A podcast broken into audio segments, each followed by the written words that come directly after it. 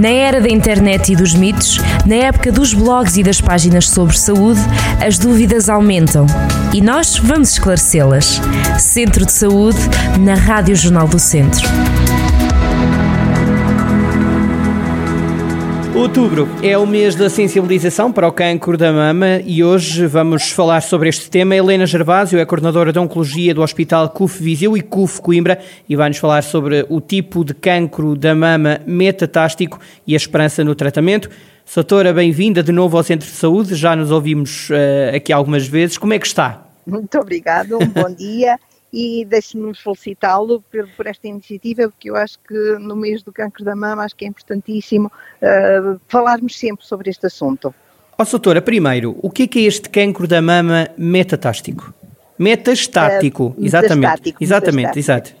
É, é, um tumor que, no fundo, já ultrapassou a localização da mama e dos gânglios regionais e que se espalhou, digamos assim, por, pelo resto do, do, do corpo, nomeadamente por outras uh, localizações viscerais, no pulmão, no fígado, no osso e até mesmo no cérebro. Uh, portanto, é uma situação já ultrapassada e já extensa ao longo do, do, de todo o corpo. Pode ser até uma localização única, mas também pode ser eh, em simultâneo várias localizações nestes órgãos que eu agora lhe falei. Oh, doutora, mas podemos considerar este tumor um tumor diferente?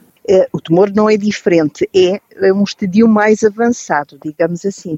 O tumor, no fundo, é sempre o tumor da mama. Claro que há, existem eh, vários tipos de tumores de câncer da mama, uns mais agressivos do que outros e com vários uh, estudos uh, moleculares e expressões moleculares, que lhes dão agressividades e comportamentos diferentes. Mas, no fundo, é sempre o câncer da mama que está em causa e, e que têm realmente essa, esta possibilidade. Se num diagnóstico precoce, numa fase inicial, ele está localizado com um tipo de, de intervenção muito mais localizada também, um, numa situação avançada, obviamente que é uma situação muito mais difícil de controlar. Era isso que eu lhe ia perguntar, se há esperança no tratamento. Há?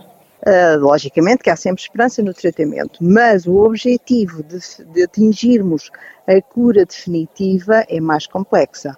Uh, normalmente nós conseguimos fazer, e depende, obviamente, depende muito do, da, da, localização dessa mesma extensão, se é um, um, órgão só, se são vários nódulos nesse órgão, uh, porque pode inclusive ser passível de uma cirurgia a essa localização, o que também vai facilitar depois um tratamento sistémico e aí a probabilidade de atingirmos uma sobrevivência maior é realmente grande.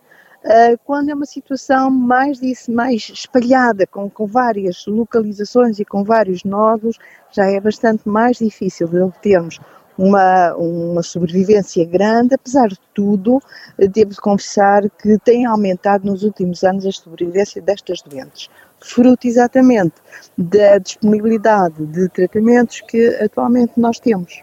Soutora, que acompanhamento deve ter a mulher depois do cancro, depois de ultrapassar esta fase mais difícil? De, depende se é uma situação metastática, devemos sempre fazer um, um, acompanhamento mais apertado, porque, infelizmente, a probabilidade de vir a reaparecer a doença é maior e, portanto, temos que fazer um controle mais apertado.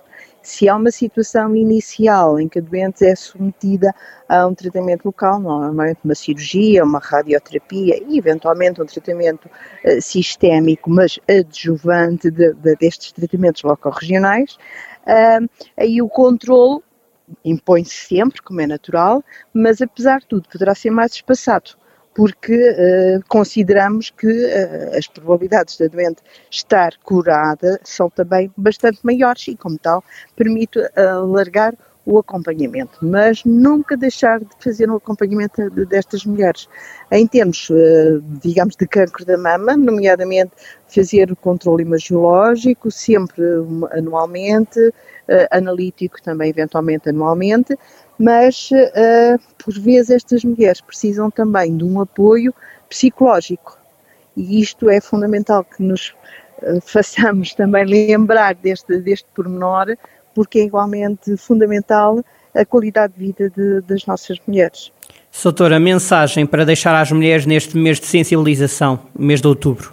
Do mês de outubro, eu acho que realmente é, é, é fundamental e é necessário uh, chamar a atenção que toda a mulher, só pelo facto de ser mulher, tem probabilidade de desenvolver cancro da mama e, como tal, ter cuidado consigo, ter uh, atenção ao seu corpo e à mínima suspeita de uh, qualquer alteração que possa encontrar, procurar o médico e tentar eliminar, fazer o seu rastreio e eliminar algum caso de doença ou se eventualmente tiver já algum sinal de doença que seja numa fase inicial para permitir a cura dessa mesma doença.